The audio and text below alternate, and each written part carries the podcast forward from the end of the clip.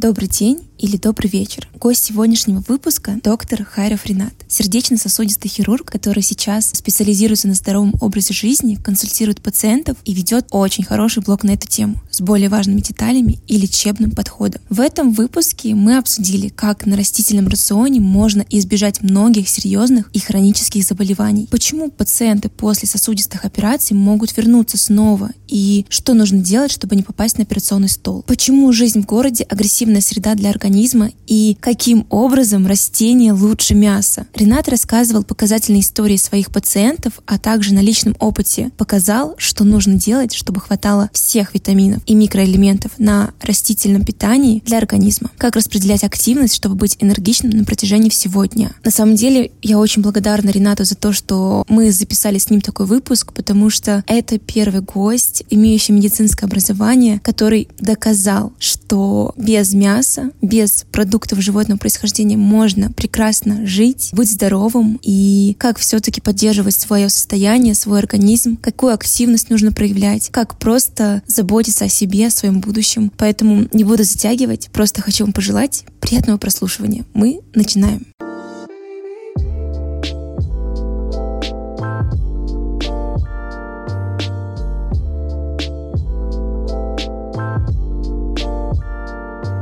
Ренат, здравствуйте. Добрый вечер. Расскажите, пожалуйста, о себе, кто вы и чем вы занимаетесь. А, я врач. Изначально я занимался хирургией, сердечно-сосудистой хирургией. Сейчас уже полностью около года ушел в так называемую медицину образа жизни. То есть медицина, работающая над коррекцией образа жизни, его составляющих. Питание, спорт, гигиена сна и все, что с этим связано. И посредством этих изменений удается добиться результатов не только в замедлении ухудшения каких-либо хронических болезней, но и вовсе в их остановке и даже удается повернуть вспять эти самые болезни. Я работаю медсестрой-анестезисткой как раз-таки в кардио и сосудистом профиле. И поэтому мне действительно очень интересно это. Хочется немножко отвернуться в вашу область, когда вот вы работали, да, сосудистым да. хирургом. И хотелось узнать, когда э, вы поняли, что растительное питание, растительная диета — это выход, и вот как вы, скажем так, отстаивали границы на работе со своими коллегами, и как вы веганство привносили в медицину, потому что, ну, как я замечаю, что все врачи без мяса жить плохо, жизни нет без мяса, вы что? Я раньше также думал, у меня татарские корни, и помню себя, да, бил пяткой в грудь и говорю, что я мужик и должен есть мясо. Но да, если говорить о моей профессии, будучи молодым хирургом, я даже не задумывался о том, почему люди болеют. Все списывалось на возраст и курение. Академик э, Покровский, у которого я учился в Москве, он делал большой акцент а, именно на этой вредной привычке, на курении, и, в принципе, вот в моей голове такой пазл сложился. Если куришь, значит, будут проблемы с сердцем, сосудами, инфаркты, инсульты и так далее. Если не куришь, то, в принципе, все в порядке. Это, как казалось, заблуждение. Есть проблемы и у людей, кто никогда даже не курил. И все оказалось немножко а, сложнее. Первое такое сомнение у меня было, когда после очередной уже самостоятельной операции ко мне вернулся пациент снова. я понимаю, что он у нас уже был. Я открываю архив, я вижу, что это был мой пациент, и что главным хирургом был я. Я вижу, что у него проблема опять с той же ногой, которую я оперировал, где я чистил сосуды, а это было буквально месяца 4-6 назад. Первая мысль какая? Накосячил. Я работал в новом кардиоцентре, у нас там все достаточно было технологично, уже были истории болезни электронные, буквально два клика, я уже видел предыдущие записи и снимки, и контрольные снимки, и я видел, что шунт стоит идеально. А вы можете рассказать для слушателей, которые не связаны с медициной, чтобы они понимали, что такое шунт и как он стоит? Я привожу примера пациента с больной ногой, то есть, когда атеросклероз, хроническое заболевание, когда зарастают сосуды из-за отложения холестерина на стенках артерий. Это очень простое поверхностное объяснение. Этот процесс идет десятилетиями, и когда организм уже перестает компенсировать эти проблемы, возникают боли при ходьбе, и мы на снимках, по УЗИ, на компьютерной томографии, мы видим, что главные сосуды забиты, по ним нет кровотока. Мы видим, что кровоток вновь появляется чуть дальше, допустим. Мы на снимках видим прерывание картинки и видим, что кровоток продолжается чуть дальше. Нога живет за счет тоненьких веточек, которые кровоснабжают в обход главного сосуда. А суть операции в том, что мы пришиваем искусственный сосуд, искусственную трубу, чаще это синтетический материал, политетрафторэтилен. Мы пришиваем ее в обход вот этой закупорки. Один конец вшивается там, где сосуд еще открытый, эта труба тянется, да, там через все, бедро и вшивается где-то в области уже колена, там где сосуд тоже еще открытый. И пускаем кровоток. Очень классный эффект. Нога сразу розовеет, пациент после пробуждения пальчиками шевелит, нога теплая, боли нет, все довольны. Я пытал пациентов в палате расспросами. Может быть, курили, может быть, не пили лекарства. Все выполнял, честно. Говорит, мужчина был такой ответственный, но, в общем, говорит, что-то пошло не так. Мы с заведующим пересмотрели снимки. Это свои хирургические нюансы анастомозов. Там, где как раз-таки мы шьем. То есть, э, можно пришить по-разному. И если, допустим, угол слишком острый, либо слишком тупой, то это предпосылки для тромбоза. То есть, это плохой анастомоз. Как оказалось, мои анастомозы были хорошие, и ничего не предвещало беды, однако все у пациента закрылось. Возник тромбоз шунта, нога снова заболела, все вернулось обратно. А повторная операция не всегда тяжелее. То есть, чем больше операций на одном и том же месте, на одном и том же органе или конечности, успех все ниже, ниже, ниже, ниже. И такие случаи, они стали повторяться не часто. В год несколько таких пациентов, они возвращались после непосредственно моих операций. Однажды я, когда беседовал со своей будущей супругой, она у меня была вегетарианка. Отказалась от мяса, от поэтических соображений. Любит животных, спасает кошечек и собак. Как-то в разговоре примелькнуло название книги «Китайское исследование». Супруга у меня китаист, она изучает китайскую культуру. Она, когда увидела книгу «Китайское исследование», думала, это про ее тему. А на деле это оказалась э, книга научная биолога, биохимика, как раз-таки вот про хронические болезни. В общем, это она не посоветовала ее почитать. Ну, я со скепсисом отнесся, долго лежала эта книжка у меня на полке, стал на дежурствах почитывать, и то, что там я узнал о вреде животного белка, ну, на самом деле, мне казалось какой-то ересью. Но когда я перелистнул книжку в конец, где спали с толщиной много-много страниц научных ссылок на первоисточники, я не поленился, у меня была печатная книжка, там не сделаешь копипаст. Я вводил эти ссылки, я искал эти исследования, я переходил на официальные ресурсы и сайты, и действительно очень много было в открытом доступе. Переводил в научные работы, и действительно было мое удивление, что оказывается то, чему нас учили академики, это не то, что неправда, это, ну, может быть, как-то умалчивание правды. Главная проблема и главный бич человечества сердечно-сосудистые болезни, которые убивают больше, а, около двух тысяч людей только в России каждый день, они оказываются излечимы. И сердечные пациенты, да, которые приходят на операцию, на ортокоронарное шунтирование да, и так да, далее, да, они да. могут офигеть. Нас как учат? Эти болезни, как русская рулетка, кому как повезет, это возрастные изменения. Здесь огромную роль играет генетика. То есть, если мы диагностируем проблемы с сердцем и сосудами, то что сделать? Можем отсрочить неизбежное отсрочить инфаркт аортокоронарному шунтированию. Сначала таблетки, статины, кардиомагнил, снижаем давление. Когда это уже не работает, тогда уже идет хирургия. А после пожизненное принимание таблеток, опять же таки? А схема простая. Лечим таблетками, а когда таблетки не работают, хирургия плюс таблетки, это перестает работать новая хирургия плюс таблетки и так до конца, до самой смерти. Потому что, несмотря на все наши усилия, на современные препараты, на комбинации препаратов, на современные схемы лечения, на огромные достижения в открытой хирургии, в эндоваскулярной хирургии, это когда мы делаем операции через прокол под рентгеном, когда пациента даже в наркоз не вводят. Несмотря на все эти достижения, вот об этом не любят говорить мои коллеги. Это прямо как режет по уху. Все это лечение симптоматическое это паллиатив. Это не решает проблему. Когда я осознал вот истинное положение вещей, то что мы не решаем проблему, мы, мы людей не излечиваем и не говорим им об этом. Я даже для самого себя провел такой эксперимент. Спросил у пациента, а что вы ждете? Вот вы пришли на прием к сосудистому хирургу в поликлинику, да, у вас ноги болят, сердце болит. Что вы ждете? Ну, чтобы вылечили меня. Я говорю, вылечили как? Ну, чтобы никогда этого не было. И так через один. Люди верят, они идут к сосудистым хирургам, кардиохирургам, и они верят, что вот они вели не очень правильный образ жизни на протяжении там 40-50 лет, и что хирург за 4 часа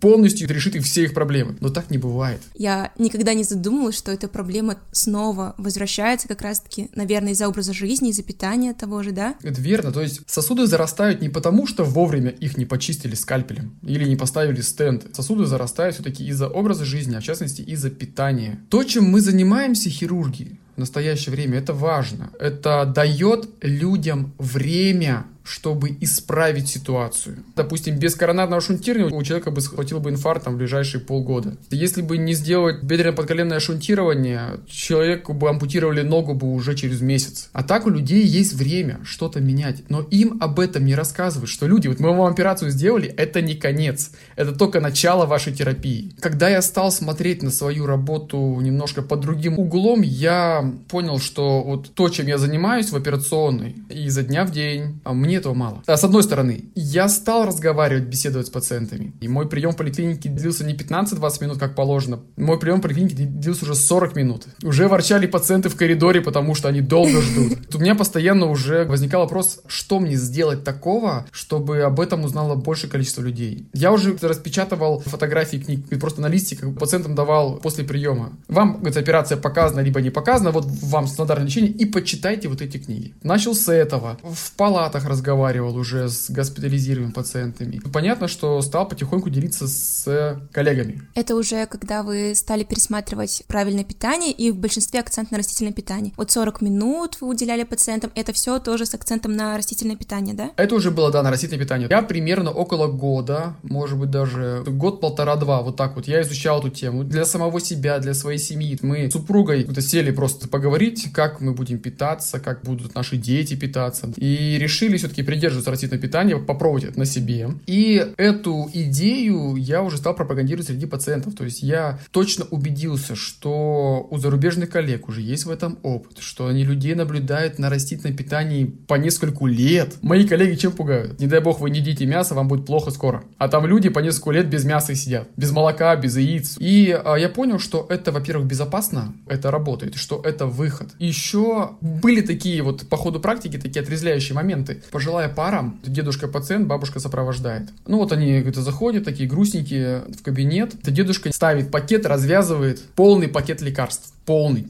доктор, мне там 78 лет, где-то 30 лет лечусь, куча лекарств, их становится все больше и больше, мне легче не становится, что я делаю не так. Слава богу, на тот момент у меня уже был ответ. Что вы ему сказали и как вы решили этот вопрос? Дело в том, что эта современная медицина, она лишь дает время на то, чтобы исправить ситуацию. Наука движется вперед, и то, что раньше казалось правильным, сейчас пересматривается в отношении рациона питания. Оказывается, привычные продукты, которые лежат в основе западного рациона и нашего российского тоже. Мясо, молоко, яйца, рыба. Требуют, ну, я очень деликатно с ним разговаривал, требуют пересмотра и говорит, количество этих продуктов в нашем рационе. И количество должно быть их минимально. Я не стал шокировать, что нужно просто полностью выбрать. Я рассказывал не о том, что нужно запретить, я рассказывал о том, чего нужно есть больше. По крайней мере, я увидел, что у людей появилась надежда. Надежда получить хоть какое-то облегчение. Да, безусловно, отказываться от медикаментозной терапии в таком возрасте нельзя, когда много-много симптомов. Это опасно для жизни, в конце концов. А второй вот интересный случай был. Это была осень.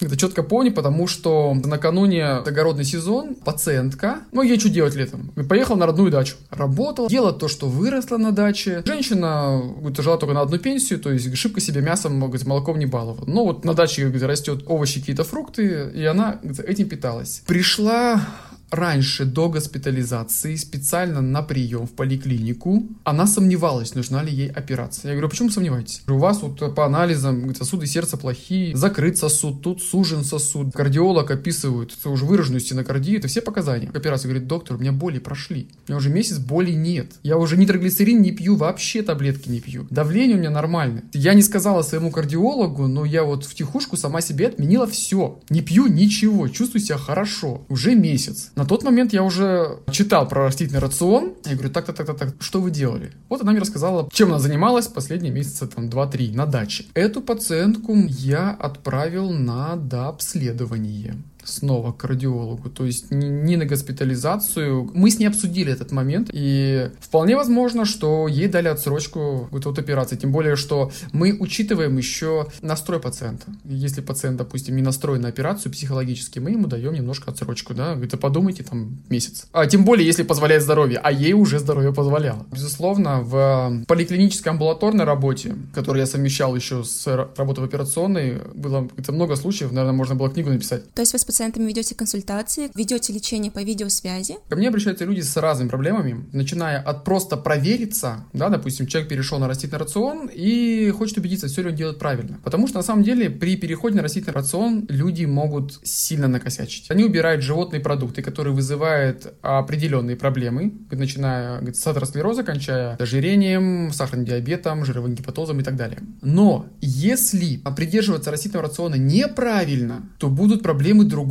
рода. Опять будет состояние нездоровья, но просто будут другие проблемы. Мои читатели, мои пациенты, знакомые, они ощущают все плюсы, все бонусы от растительного рациона, те, о которых пишут в книгах на эту тему. Энергия будет плескать ручьем, все будет здорово. Это так, если все делать правильно. Такие нюансы это люди упускают, как, например, прием витамина В12. Кто-то намеренно игнорирует, не понимая всю важность проблемы. Кто-то не знает об этом. У кого-то есть разного рода проблемы, начиная с акне и кончая, допустим, частым стулом, вздутиями. У женщин проблемы с месячными, головные боли. Кто ходил по разным специалистам и, допустим, традиционное лечение не принесло никаких результатов. Чисто формально узкие специалисты не видят проблемы, либо уже не видят решения этой проблемы. И здесь я тоже смотрю на базовые вещи. Нет ли частых дефицитов, которые возникают сейчас у людей в условиях города? Выраженные дефициты микроэлементов, витаминов, как они питаются. Можно быть веганом, но питаться фастфудом, веганским. Это тоже будет плохо. Не все это, опять же, понимают. Есть люди прямо с диагнозами, с хроническими болезнями. Вот у меня сейчас есть понимание, как многие хронические болезни повернуть вспять растительным рационом. Сам по себе растительный рацион – это универсальная схема лечения, но требует некоторых индивидуальных нюансов при разных, допустим, болезнях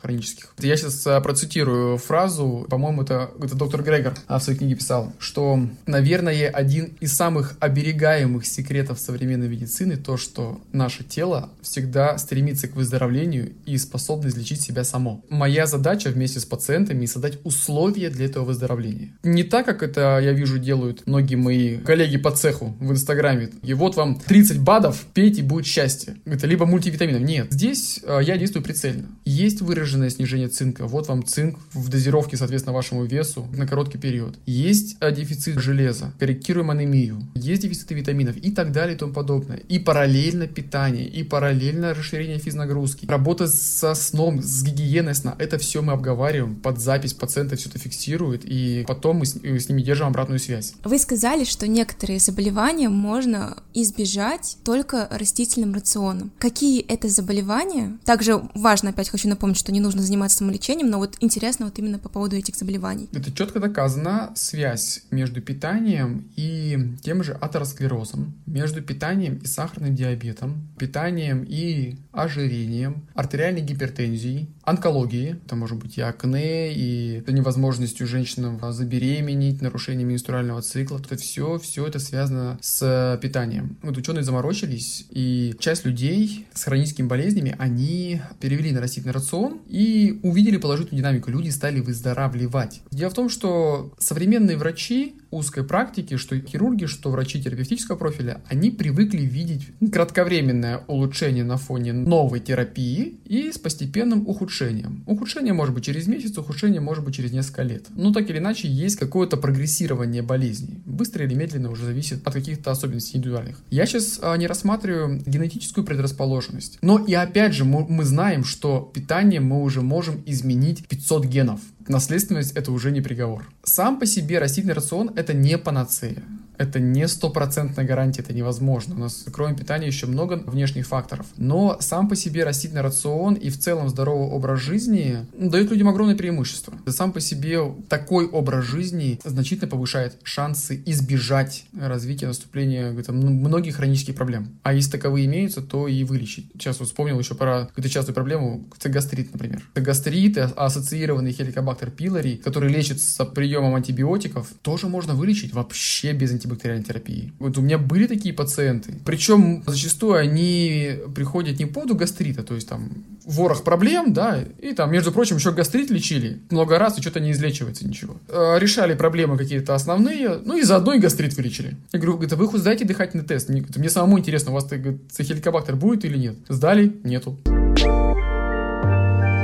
Вот знаете, мне кажется, вот, допустим, сейчас нас послушают люди, которые вот придерживаются стандартного типа питания, образа жизни. Я тоже вообще люблю и полежать на кровати, гулять очень сильно ленюсь. И вот что бы вы посоветовали людям, которые хотят прийти на растительный рацион, и не только растительный, а вообще на здоровый образ жизни? Дать себе четкий ответ, записать его, вспоминать об этом ответе каждый день, для чего вам это все нужно. Зачем больше двигаться, зачем хорошо спать, зачем правильно питаться, для чего? Это неформально, нафига? Это люди себя заставляют там ходить в спортзал, зачем? Если есть четкий ответ, вот я хочу чтобы было вот так вот, и я понимаю, что мне это нужно, тогда а, вот это вот состояние из-под палки уже не будет. Быть продуктивнее, чтобы боли ушли, там лучше, чтобы кожа была, ну, вот у каждого свое. Нужно понять, зачем. Второй момент, осознать, что сейчас в современной России а, люди стремятся все в город. Так получилось, что после развала Советского Союза, собственно, сельская жизнь тоже вся развалилась, ушла в упадок, и возможность заработать большей частью остается только в городе. Люди все стремятся в город. Деревни заброшенные, поселки заброшенные, и пустеют. Но надо признать, что крупный город, мегаполисы — это агрессивная и неестественная среда для нас, как для биологических существ это всегда фоновый стресс. И жизнь в городе, она невольно откладывает этот отпечаток на нашем поведении. Первое, это гиподинамия, малоподвижный образ жизни. Все создано для того, чтобы люди двигались мало. Общественный транспорт, машины. У нас везде можно посидеть на лавочках, в квартирах удобные диваны. Рабочие места в офисе у нас все сидячие.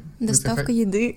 На диване лежат, только карточкой махать, и тебе все принесут. Плюс постоянно раздражение рекламы, рекламой, сообщениями, постоянный гул фон, то есть это все фоновый стресс. Даже этого уже достаточно, чтобы мы себя плохо чувствовали. А сколько соблазнов гастрономических, надо понимать, что не зря ресторанная еда настолько вкусное, что хочется приходить еще и еще. Но там же куча усилителей вкуса. Наша дофаминовая система просто сходит с ума от таких ярких впечатлений. Ничего не возникает безнаказанно чем ярче впечатление, тем тяжелее потом восстановление. Это все идет нам на старость или это может откликнуться намного раньше? Все вот эти вот проявления фонового стресса питания? Это уже откликается. Вот у меня была вчера пациентка, у которой в 33 года был инфаркт. В 33 года у пациентки инфаркт. На фоне плохого питания на фоне стресса. Молодую девчонку прогнали через коронарографию, просветили все сосуды, там все чисто. Но при этом кусок мышцы умер, сердечный. В тот момент он спазмировался, а сейчас мы видим, что все хорошо. А раз спазмировался, да, расширился. Поэтому это все откладывает этот отпечаток на наше здоровье. Хорошая новость, но и своего рода наша ловушка нашего тела в том, что мы, люди, обладаем огромной способностью приспосабливаться к внешним условиям. Благодаря этому, наверное, мы выжили эволюционно. То есть мы можем долго вести гадкий образ жизни. Пить, курить, есть пиццу, лежать на диване и прекрасно себя чувствовать долгое время, но рано или поздно компенсаторные механизмы рушатся. Кому как повезет, у кого какой запас прочности. Надо признать, мы не все равны между собой по своему здоровью. Кто-то родился более сильным, с крепким здоровьем, кто-то слабее. Это вот такие примеры, когда там мой дедушка, там, нет, даже не дедушка, мой там друг пьет, курит, а выглядит как бык. Ему повезло. У него огромный запас здоровья, и он его может смело расходовать контролировать. Вот у кого-то нет. И поэтому сейчас многие хронические проблемы, они молодеют. Ожирение, диабет, ранние инфаркты, гипертония. Это все проявление того, что люди себя ведут плохо по отношению к своему здоровью.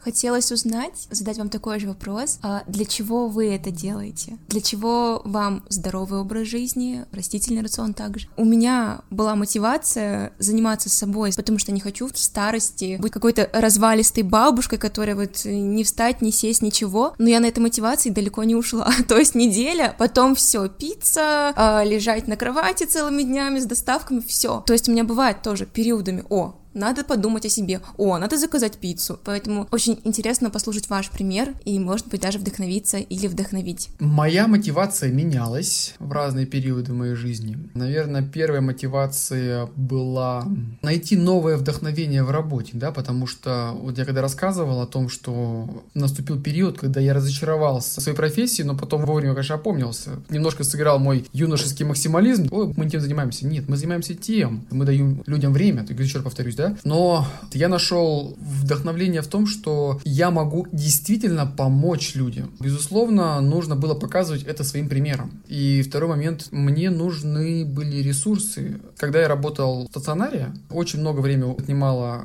основная работа, потом появилась семья, нужно семье время уделить, и еще говорит, решил заняться просветительской деятельностью. Сейчас моя мысль, она больше сформировалась. Как бы это так высокопарно не звучало, но говорит, по-другому пока не придумал. То есть стараться помочь большему количеству людей, максимально реализуя все свои таланты. И опять же, для этого нужны силы, нужно вдохновение. Ведение такого образа жизни очень сильно помогает. Да, у меня бывает то, что, допустим, зарабатываюсь, либо впадаю в трудоголизм и понимаю, что я с самого утра до вечера сижу на попе за компьютером, и а на следующий день я себя чувствую плохо, ну, то ресурсы закончились. То есть мне нужен либо перерыв, да, либо что-то менять в своей жизни. Вот опять же, если неравномерно распределить свои силы, не учитывать свои биологические потребности, сейчас, кстати, об этом расскажу, то рано или поздно организм нажмет на стоп-кран. Если, допустим, вот кто-то нас сейчас слушает, трудоголики, строят карьеру, вот они как паровозики тянут, тянут, тянут, тянут. И если, а, допустим, забыть на свои биологические физические потребности, то организм все равно даст о себе знать. Он нажмет на стоп-кран, и вы просто свалитесь либо в депрессии, либо в глубокую лень. Это защитный механизм. Так вот, мысль, которая сформировалась у меня в этом году. Как ни крути, хоть мы и социальные существа, высокоразвитая цивилизация, но мы остаемся биологическими существами на нашей планете. Чтобы нам себя хорошо чувствовать, нам нужно просто удовлетворить наши биологические потребности в первую очередь, потом социальные. Биологические потребности простые. Опять же, в первую очередь, а потребность в движении, в регулярной физнагрузке. Один из экспертов, не помню кто сейчас, высказал мнение, что 80% всех проблем со здоровьем связаны с малоподвижным образом жизни. Потом уже питание, экология. Вторая потребность – то самое питание. Нам нужна пища, которая дает нам все необходимое и при этом нам не вредит. Когда мне пациенты жалуются, что врачи критикуют веганство и ну, вегетарианство, здесь же какой момент? Акцентируется внимание на плюсах, ну, мясо, аминокислоты, витамин В12, полноценный белок. Но упускается момент тех ненужных нам веществах, насыщенные жиры, гемовое железо, которое рак вызывает, пищевой холестерин, там еще целый список токсичных веществ в мясе. Это из вида упускается. То есть нам а, нужны продукты, которые дают нам больше пользы, чем вреда. Это растительный продукт. Третья важная потребность – это отдых. Нам нужен полноценный сон. Человек, наверное, единственное живое существо на планете, который добровольно лишает себя сна. Оказывается, мало спать там 8 часов. Нужно еще ложиться в определенное время и просыпаться в определенное время. Это в какое время? Ну, в идеале а, где-то до 22 лечь и в 5-6 встать. Это больше нужно для того, чтобы нам застать как можно больше фаз глубокого сна. В течение ночи у нас меняются фазы быстрого и глубокого сна, и вот фаза глубокого сна это тот самый качественный сон, во время которого идут, говорится, гормональные перестройки. Мозг отдыхает и очищается от продуктов обмена. Кстати, тут интересный физиологический момент. Чем больше фаз глубокого сна, тем качественнее мы отдыхаем, и тем лучше мы себя чувствуем на следующий день, и мы более продуктивные и более здоровые. Это относительно недавно ученые обнаружили интересную особенность головного мозга. Мы знаем, что в нашем теле есть лимфатическая система. У нее ряд функций, одна из них это, скажем так, наша канализация. Туда клетки нашего организма скидывают э, все продукты обмена, которые потом выводятся из нашего тела. С кишечником, с мочой, с потом, с дыханием. Лимфатические сосуды, они есть во всем теле. Они густой сетью окутывают все наши органы, ткани и так далее, кроме головного мозга. В головном мозге нет ни одного лимфатического сосуда, ни одного. А это мозг, который потребляет колоссальное количество калорий. Он работает круглые сутки, как сердце. Это была загадка до недавнего времени. Оказалось, что ночью клетки головного мозга немножко уменьшаются в своих размерах, сокращаются, между ними появляется зазор, который омывается спинномозговой жидкостью. И вот в этот зазор все сбрасывается, именно в глубокого сна. Поэтому, когда мы спим полноценно, высыпаемся, мы на утро чувствуем голова свежая, полна новых мыслей и идей. И наоборот, когда мы ложимся, будучи в алкогольном опьянении, мы ложимся поздно ночью, мы долго не можем уснуть, у нас мало фаз глубокого сна, можем спать до обеда, да даже 10 часов. Но голова будет как ватная. И целый день потом идет как будто на смарку. Это одна из причин. Интересно еще по поводу питания уточнить. Вы в своем блоге рассказываете о том, что... И даже показываете, питаться на растительном рационе и вообще сбалансированно очень просто. Расскажите, пожалуйста, на своем примере ваш плюс-минус э, рацион. По опыту я определил ряд принципов, следуя которым можно, в принципе, есть все что угодно, как угодно, в любых сочетаниях. То есть, если вкратце, то нам нужно есть каши бобовые каждый день и каждый прием пищи, плюс зелень. Видов бобовых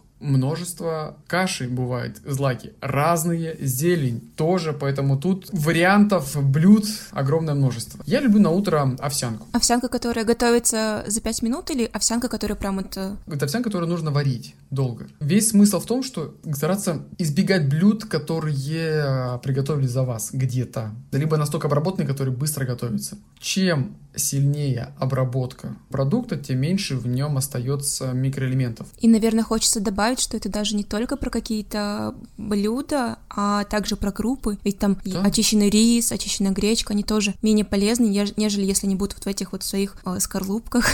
Да-да, это своей шелухе.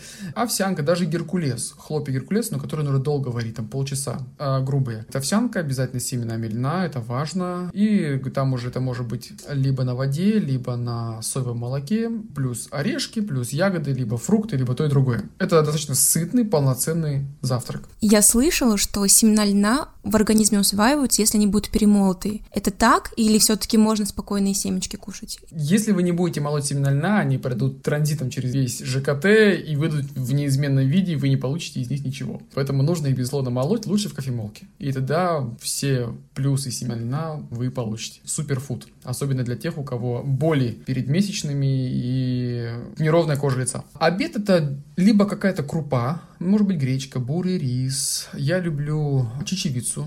И все это сдавливается огромным количеством зелени, свежих овощей, либо с орехами, либо с ореховой пастой. Очень люблю авокадо. В этом плане ужин и обед они похожи. Мы чередуем крупы. Всегда есть разные виды круп. А когда мы себя ловим на мысли, что да, что-то мы гречку уже едим второй день, и пора нам ее сменить. Простые принципы, о которых я говорю, да, крупы плюс бобы плюс э, зелень, подразумеваем под собой, что разные крупы, разные бобы и разная зелень. Вот насколько позволяет разнообразие ваших супермаркетов или рыночков. Пробуйте все. А у вас получается, вот по поводу растительного белка, все равно на рынке есть достаточно много белков, которые растительных, которые не очень полезны. Помимо бобовых, какой еще растительный белок вы употребляете в пищу? Такое понимание, что какой-то один продукт у нас характеризует белок, а какой-то другой продукт а, характеризует углеводы, это не совсем ну, да. приемлемо к, к растительным продуктам, потому что та основа рациона злаки-бобы и те и другие продукты, они примерно на 70-80% состоят из углеводов сложных. Лишь небольшую часть занимают белки и жиры. Причем что бобовые, что зерновые. Часто вопрос про белок. Здесь важно понимать, что до сих пор у нас существует такой культ белка, все стремятся за этим белком, особенно те, кто занимается спортом, кидаются на различные протеины. Если люди там веганы, веганский протеин, конопляный, да, соевый. На самом деле давно доказано, что нам белка много не нужно. Наши потребности примерно 20-30 грамм белка в день. То есть мы столько тратим, и нужно столько компенсировать даже современные рекомендации 40-60 грамм белка в день для взрослого мужика, который спортом занимается. И это с запасом. Поэтому растительный рацион полностью эти все потребности удовлетворяет. Мы можем даже питаться одной гречкой долгое время, и все у нас будет хорошо. Это, конечно, очень крайний пример. Я удивлен, что у некоторых коллег хотя сейчас это уже редкость. Врачи уже понимают, что все аминокислоты есть в растительных продуктах. Но до сих пор бытует мнение, что якобы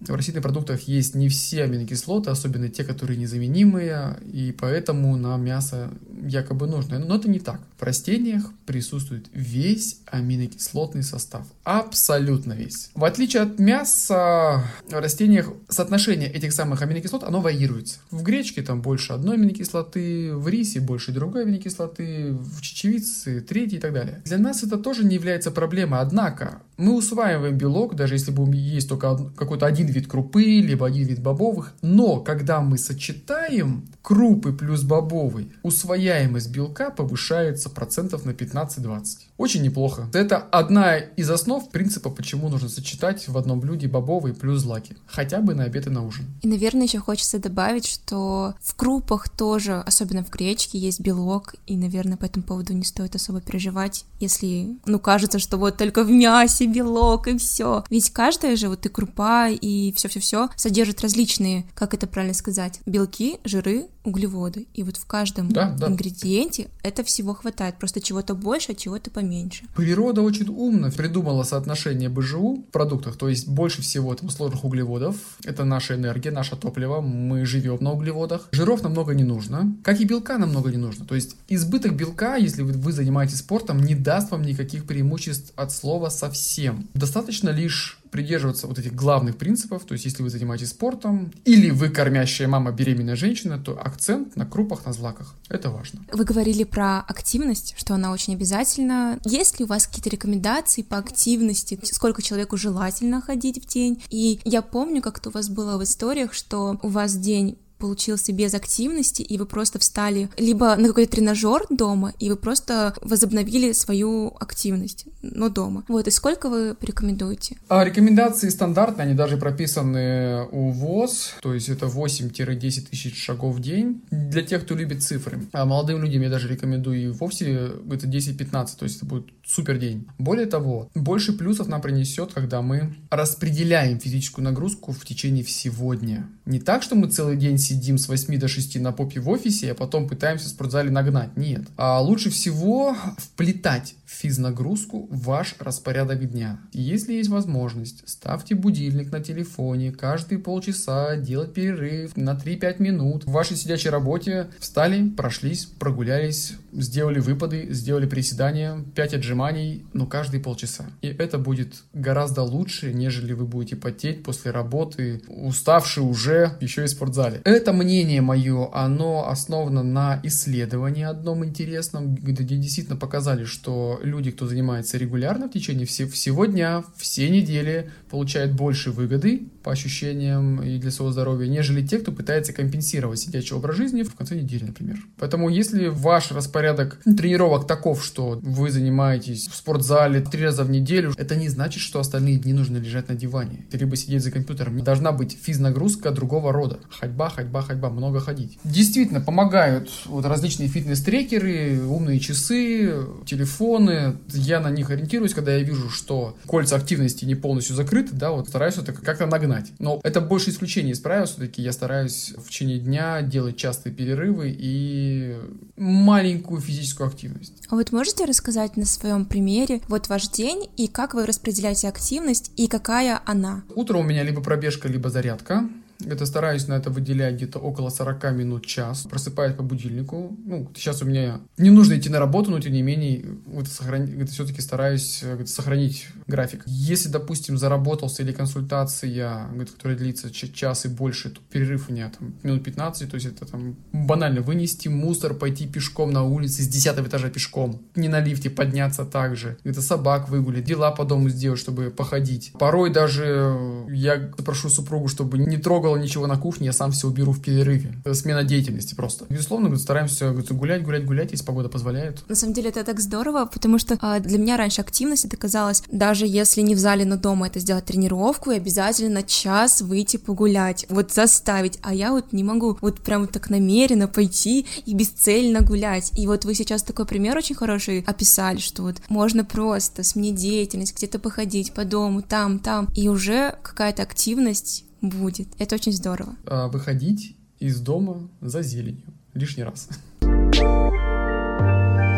Тогда давайте небольшой блиц. Буду задавать вопросики. Вы можете на них сделать краткий ответ, либо нет. Весь день, если человек будет соблюдать детокс на смузи или воде, это нормально или нет? Ваше мнение? А если это один день, максимум два, то это может быть нормально. А, не есть после шести. Хорошо. Почему? Это здесь дело не после шести, здесь дело за 4-5 часов до сна. Нам нужно, чтобы к моменту сна наша пищеварительная система, верхний отдел ЖКТ, говорится, где идет переваривание какой-то более грубой пищи, уже отдыхала. И тогда наше качество сна будет лучше. Ваше отношение отношение к диетам? Отрицательное. Это мучение, это лишение, и это что-то временное. И поэтому это не работает. И стресс, наверное, также, который мы с вами упоминали Стресс, выше. да. Подсчет калорий. Может быть, только ради интереса, допустим, как раз-таки при смене диеты, например. Это может быть э, полезным, чтобы было представление, сколько вы едите. Это особенно если есть, допустим, дефицит массы тела, особенно если рацион был растительный и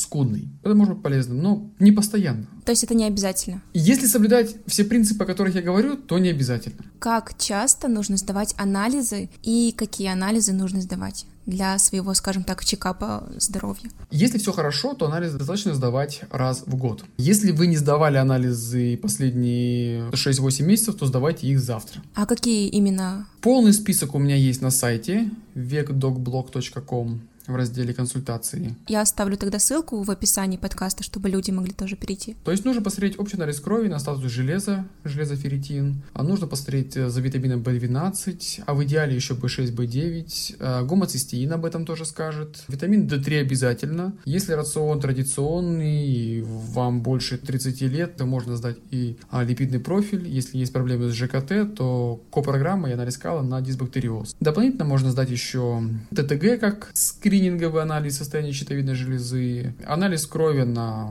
магний, цинк, селен, анализ крови, мочи на йод, наверное, будет достаточно. Так, чтобы, допустим, микроэлементы все посмотреть, честно, я не, я, я не вижу в этом смысла, это больше такой интерес. Что делать и как это связано, если вот, например, человеку очень хочется вот прям совсем соленого, жареного, сладкого? Здесь все-таки больше э, психоэмоциональная причина. Тяга к сладкому может быть обусловлена дефицитом магния, но, опять же, это, это влияет не сильно. В отношении того, что хочется чего-то такого приготовленного где-то в ресторане, честно, здесь больше, наверное, расскажет э, психолог. Физиология тоже не играет на руку, поскольку от ярких вкусов, соленых, кислых от сильно сладкого, нам хочется все более и более ярких вкусов. Хорошая новость в том, что через пару недель более постных блюд чувствительность восстанавливается. Вы начнете ощущать всю полноту, всю гамму вкуса белой картошки.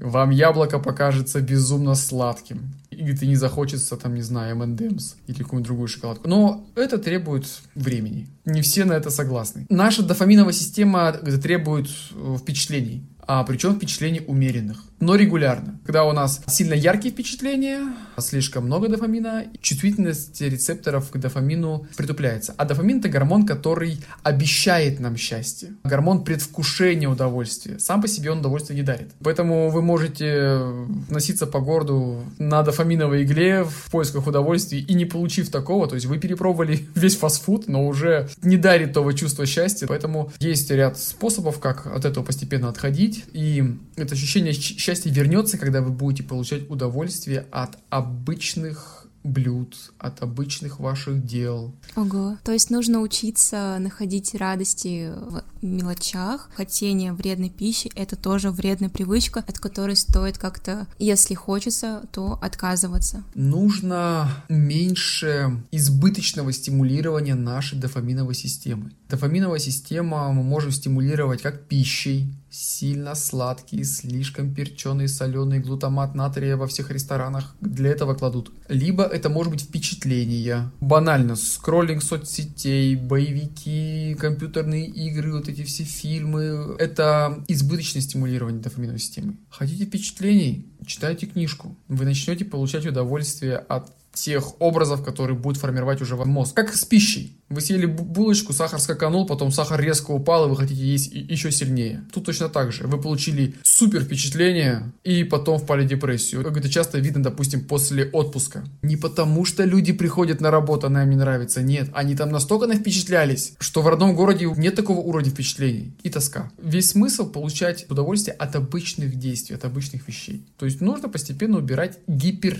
раздражители. Это так интересно, такой какой-то вывод этого подкаста, что люди такие прогрессивные, они могут все и столько всяких вот также эмоций, всего-всего, но баланс и красота в простоте питание без всяких соусов, гречка, бобовые, салаты, удовольствие, это не фильмы, это, это книжки, это вау, это здорово. Можно ли ваше напутствие первое вашим коллегам по цеху, не только врачам, а людям, которые специализируются в медицинской сфере, и напутствие людям, которые просто не связаны с медицинской сферой, но вот слушают наш подкаст и что-то нам сказать. Коллег, я бы хотел сопризвать к тому, что нам нужно вспомнить, что такое, наверное, врачевание, больше, да, не слепое следование протоколам, каким-то стандартам. То есть нам нужно все-таки вспомнить, что лечение не должно быть основано именно на таблетках и на скальпели. Нужно не бояться посмотреть за рамки своей специальности. Немножко шире, немножко больше и дальше. Пациенты ждут от нас, это не то что решение, напутствие. Пациенты верят на врачам, верят белому халату. И когда врач говорит пациенту, что это у вас хроническое, это у вас неизлечимое, мы можем только срочить. Людям больно слушать такие приговоры. Более того, что, как правило, чаще всего это неправда. Люди готовы меняться, особенно если это говорит специалист в белом халате, во всем этом медицинском антураже. Люди верят врачам. Нужно это использовать именно во благо. Ну, наверное, вот так. А всем остальным слушателям, кто, кто хочет жить долго, кто хочет радоваться жизни до самой-самой старости, не ходить по поликлиникам, прислушивайтесь к тому, что говорит вам ваше тело. Если где-то колет, болит, даже просто нет настроения, это сигнал. Я в свой пост в Инстаграм начал с того, что мне нравится сравнивать тело человека с автомобилем. В автомобиле на приборной панели есть огоньки, которые мы видим лишь тогда, когда что-то неправильно. В нашем теле такими огоньками служат симптомы. Прислушивайтесь к себе. То есть, если вы поели и в животе урчит, пересмотрите в следующий раз ваш выбор. Всегда помните, что тело способно исцелить себя само. Современная медицина преуспела в лечении острых ситуаций, отравления, травмы, ожоги. В лечении хронических проблем эта медицина способна лишь только дать вам время, чтобы не стало слишком плохо. Дать вам время на то, чтобы вносить изменения в вашем образе жизни. На медицину надейся, а сам не плашай.